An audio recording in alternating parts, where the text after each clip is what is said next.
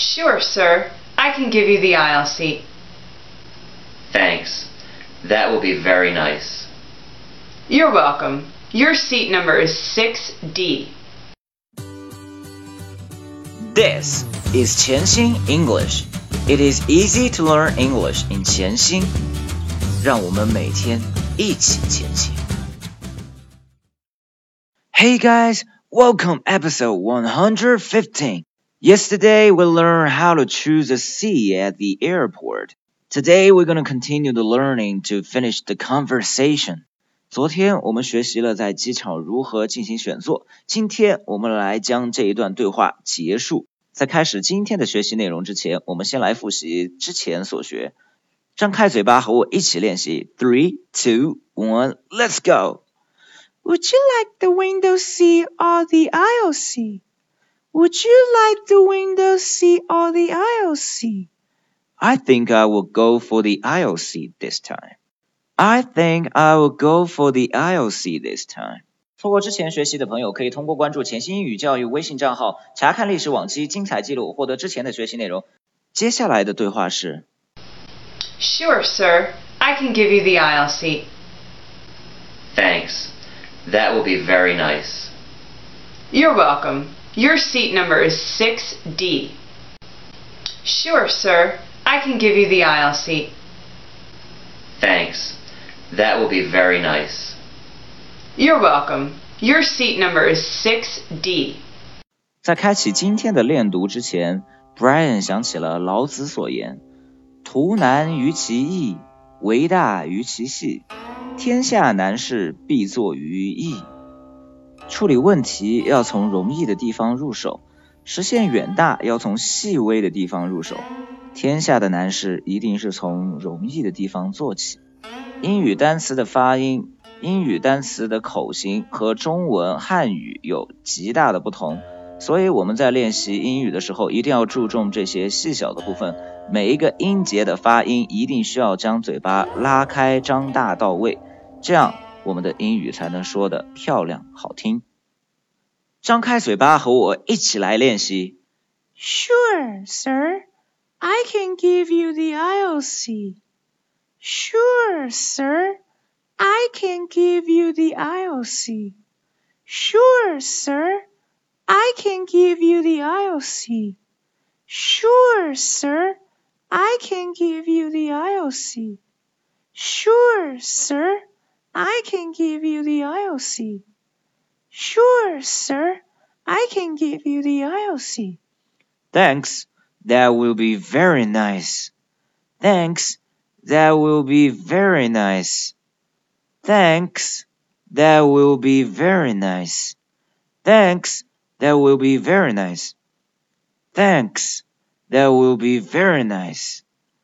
Thanks. That will be very nice. You're welcome. Your seat number is 60. You're welcome. Your seat number is 60. You're welcome. Your seat number is 60. You're welcome. Your seat number is 60. You're welcome. Your seat number is 60. 首先，我们来看图片三。Sure, sir. Sure, sir. 当然了，先生。对于男士一般称先生，而对于年龄比你大或者是已经结婚的女士，你可以称呼 Mam，Mam，Mam，Mam。图片四，give you, give you, give you, give 和 you 两个词呢连读在一起，give you, give you。图片五，the I O C the aisle seat, the aisle seat。昨天的内容当中，我们已经讲过了，aisle aisle 就是过道，过道边的座位呢就是称呼 aisle seat，the aisle。图片六，that will be, that will be, that will be, that will be。中间的 will 这个词呢，在发音的时候啊，只需要轻轻的将舌头往上翘，因为有两个 l 这个字母。啊、uh,，that will be, that will be, that will be, that will be, that will be。图片七，very nice, very nice。注意标略的这个字母 v 啊，发音是 v 而不是 v。very very 的发音呢，跟这个 v 的字母的发音是非常的有关系，所以呢，一样的将上牙轻轻的咬住下唇，very very nice nice，very nice。nice 这个词的第二个字母是 i，所以呢，我们一样的要发出字母 i 的本音，very nice，very nice。图片八，You're welcome，You're welcome，You're You're You're。标成绿色的两个字母 r 和 e 呢，我们只需要把它读成 you're you're you're，舌头往后卷卷就可以了。you're er er er er er you're you're welcome。 You're welcome. You're welcome. You're welcome. Welcome 的第三个字母是 l，所以我们不需要将舌头往后卷起来，只需要轻轻的翘起。You're welcome. You're welcome. 接下来请看图片九，Your seat number. Your seat number. Your seat number. 第二个单词 sit。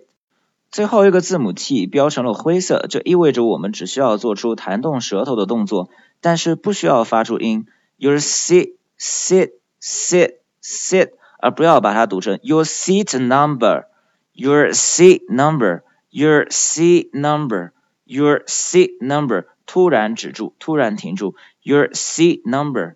好的，现在我们来将所有的部分加在一起来练习几遍。Three, two, one, go。Sure, sir. I can give you the aisle seat. Sure, sir. I can give you the aisle seat. Sure, sir. I can give you the aisle seat. Sure, sir. I can give you the aisle seat. Sure, sir. I can give you the aisle seat. Thanks. That will be very nice. Thanks. That will be very nice. Thanks, that will be very nice. Thanks, that will be very nice. Thanks, that will be very nice. You're welcome. Your C number is 6D. You're welcome. Your C number is 6D. You're welcome. Your C number is 6D. You're welcome. Your C number is 6D. Okay, so much for today and see you tomorrow. 如果您觉得潜心英语对您有帮助，请将他的微信号分享给其他朋友，这是您对我们最好的鼓励。谢谢。